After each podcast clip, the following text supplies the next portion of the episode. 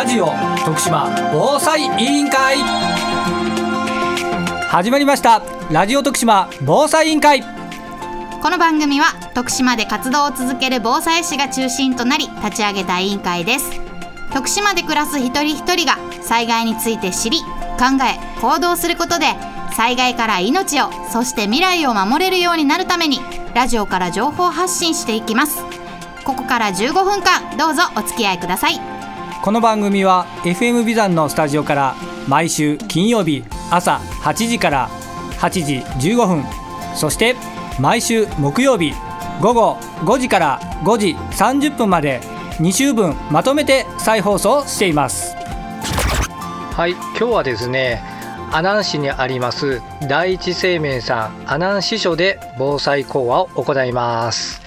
今日はですね、えー、コロナ禍における避難について考えるといったことで第一生命さん会社でございますのでまあ会社の BCP と絡めて避難所に行くまでを少し考えて講演をしたいと思います。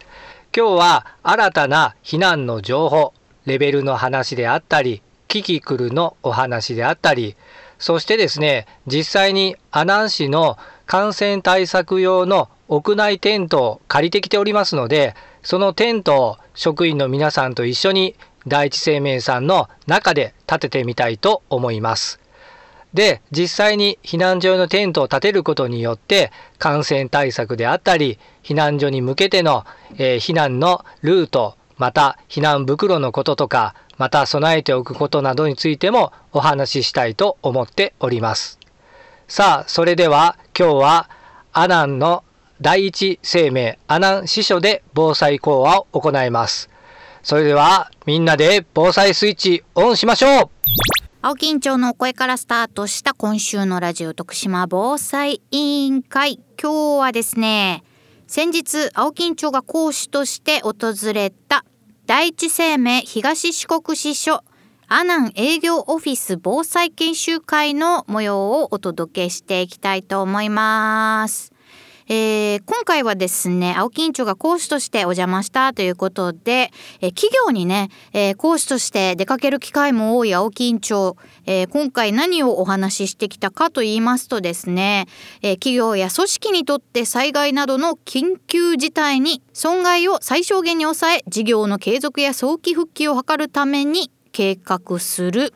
BCP これ聞いたことがある方もいるんじゃないかなと思いますがこの BCP 事業継続計画っていうねものになります。この今回訪れた、えー、第一生命東四国支所アナ営業オフィスの方でもこの BCP の事業継続計画っていうのを作られているということで今回はこのね、えー、BCP の再確認、えー、そして今回は、えー、気象庁のページに追加されましたキキクル。ねこちらの見方であったりとか避難情報の改定についてこちらもお話をしたそうです。で、えー、それに合わせてですね、まあ、実際に体を動かしてというような体験も行ったそうで今回は本物のね避難所屋内テントの設置体験も実施したということですね。これ私も一回立てたことがあるんですけれどもやはりこう絵で見るより写真で見るよりも目の前で組み立てると実際の大きさも分かりますし組み立ての際のポイントっていうのもねよく分かって、えー、私がやった時は子どもたちと一緒にやったんですが子どもたちでも簡単に立てれるっていうのも分かってねいい経験になったなと思いました。だから今回はえー、大人の皆さんで建てたということなのでね、えー、きっとこう手際よくパッパッパって建てられるチームもあれば「えこれどうなってんの?」みたいな感じでみんなで協力し合いながら建てたチームもあったんじゃないかななんて想像させてもらいましたこういった感じでねやはり青木院長いろんな知識を持っているので、えー、お声がけをいただく企業さんに合わせて、えー、講習の内容もねカスタマイズしながら毎回お出かけをしているようでございますまたね、えー、この番組をお聞きの皆さんでもうちの会社に来てほしいなとかうちの学校来てほしいななんていうねご相談をいただけたらその都度、えー、私たちメンバーの中でご希望にね合わせた講師を派遣することも可能かななんて思いますので是非お気軽に相談していただけたらなと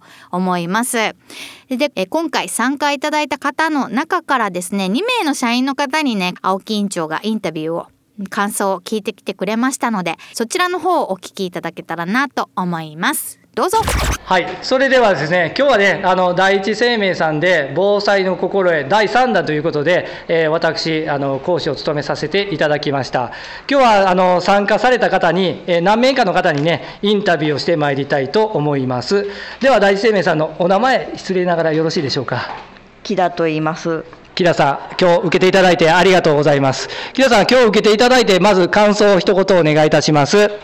日頃こういう勉強をすることがないのでためになりました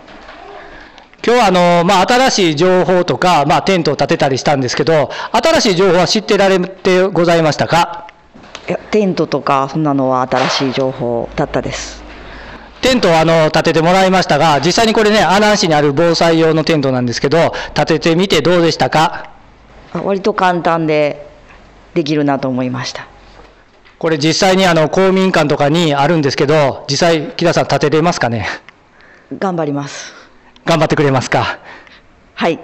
まあ、もしね、いざ発災の時にね、あの、自主防災の組織だけじゃなくてね、木田さんとか、まあ、大生命の皆さんがね、今日、あの、習っていただいた皆さんが、率先してね、防災の方に関与してほしいなと思っております。えー、最後に一言、これから今日、防災の話を聞いて、木田さんが自分で何か一つ、防災一つでもやろうと思ったこと一つでもありますか？えー、日頃からその避難場所とか避難所のチェックは心がけようと思いました。はい、どうも木田さん、ありがとうございました。ありがとうございました。はい、それではですね、えー、もう一方お伺いしてみたいと思います。それでは、あの、もう一方、今日受講していただきました、大生命さんのどなたになるんでしょうか？えー、第一生命の清本と申します。清本さん、今日受けていただいてありがとうございます。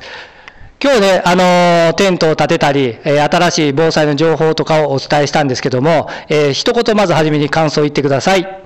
はい、そうですね。こういった機会っていうのはもう本当初めてで防災の教育を受けるっていうのがなかなか本当に自分の知らないことであったりだとか経験できて本当今後のためになったと思います。今日あの新しい防災の情報をいろいろお伝えしたんですけども何が印象に残られましたでしょうか？特に本当今日建てたテントのえー、組み立て方であったりだとかその、まあ、いざとなった時に、まあ、市の職員さんだとかが立てるっていうよりもやっぱり自分たちがそういった危機意識っていうのを危機感っていうのを持って、まあ、自分たちが、えー、いざとなった時に対応できるようになるっていうのはすごく重要なことだと思いました。はい、ありがとうございます。あの、テントね、実際にあの、公民館とかで備えている阿南市の本当のテントなんですけども、建てやすかったですかね？あすごく立てやすかったですね。本当にもう簡単で、まあ、知っておくだけで本当誰でも立てれるような形ではありました。そうですね。あの、いざという時にですね、あの、逃げた時に、まあ、率先してですね、あの、テントをね、立て、僕は立てれるんだというふうに立ててほしいなと、個人的には思っておりますが、あの、今後ですね、あの、今日の防災のお話を聞いて、まあ、一つでも何かこう、取り組もうかなと思ったことございますか？そうですね、本当にやっぱりもう率先してテントを建てれるように頑張りたいなと思いました。はい、今日はどうもありがとうございました。ありがとうございました。感想をお聞かせいただいた2名の方本当にありがとうございましたこれからもですね、まあ、仕事をする中で、えー、こういった防災のことを考えるって常にはなかなか難しいかもしれないですけれどもね、えー、やはりこのね防災の視点っていうのは生きていくためには必要な視点知識かなと思いますのでこの会社っていう場面だけではなくね私生活の方でも是非防災への取り組み進めていただけたらななんて思います。えー、今回ね、えー、青木院長がご紹介をした気象庁のキキクルというねページになるんですけれどもこの気象庁のホームページが今年の春にね、え、リニューアルされてます。それから、え、まだ一回も見たことがないという方ももしかしたらいるかもしれないんですけれどもえっ、とねカラフルにいろんな色を使って表されていたりですとかマップが、え、今まで以上に多くのページで見られるようになっていたりとかさまざまな情報ががギュギュッと詰まったホームページになってます。で本当にたくさんの情報が入っているのでその中から本当に今必要な情報をピックアップしてみるっていうのは慣れてないとなかなかできないようなホームページにもなっているのでもしね、えー、時間がありましたら一度この気象庁のホームページスマートフォンのね検索機能で検索していただいたら出てきますので是非気象庁って打ってもらって気象庁のページご覧になっていただきたいなと思います。先日あの FM ビザンの方でもパーソナリティスタッフ、えー、一堂に会しまして徳島気象地方大の皆さんにお越しいただいての勉強会っていうのもさせていただきました。そこでもねあの私たち普段見ているはずなのに、えー、それでも知らないページっていうのがたくさんありまして、えー、へえこういう風なページもあるんだとかここちょっと読み込んでみたいなっていうような興味深いページもたくさんあったので、えー、そういったあたりもですね私も今一度気象庁のページで、えー、深く深く読み込んでいきたいなと思っております。特に皆さんにそうですね見ておいていただきたいのはまあもちろんえここ数日のね、え、お天気の変化であったりとかもそうなんですが青木院長も講習で説明をしていたキキクルねキキクルは、え、今現在の雨雲の動きだけでなくですねえっと、危険度分布という形で、え、土砂災害とか浸水害とかあと洪水の危険性が今自分たちがいる場所でどのぐらいのレベルまで近づいてきているんだろうっていうのが刻々と変わっていくような表示で見ることができるので例えばすごくたくさん雨が降っている時にこの「キキクル」っていうページを見ていただけると今いる場所が黄色から赤になったり赤から紫になったりそういったように色が変わっていくようなことが今後見えるかもしれませんそういった時にじゃあどこどこに逃げようとかどういう備えをしようっていうね行動を決めるためのね、えー、ヒントになるかなと思うのでこれもねあの急に見るとホームページのどこにあるのかわからなかったりするのであらかじめキキクルっていうのがこういうページなんだな、えー、こういうところをタップしたら見れるんだなっていうのをね、えー、何もない時にぜひ一度ご覧になっておいていただけたらなと思います。えー、キキクルだけでなくいろんなアプリもインストールしてみて自分なりのカスタマイズ自分なりに、え、見やすいアプリはこれだなーなんていうのもね、え、見ながら備えを進めていただけたらなと思います。ということで今日はですね、え、先日青木院長が講師として参加をしてきました。第一生命東四国支所阿南営業オフィスの防災研修会についてご紹介をしました。いかがでしたでしょうか？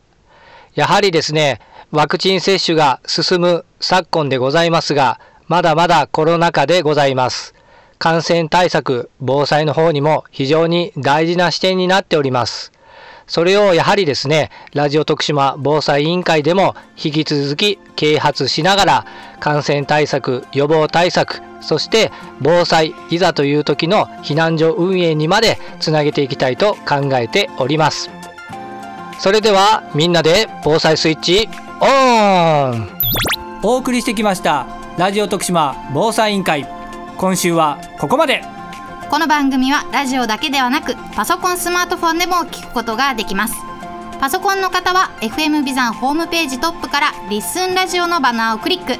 スマートフォンタブレットの方はリッスンラジオのアプリをダウンロードして中国四国エリアから BFM791FM ビザンを選択してください。ラジオの電波が届かないエリアの方もとてもクリアな音質で番組を聞くことができます。ぜひお試しください。それではさようなら。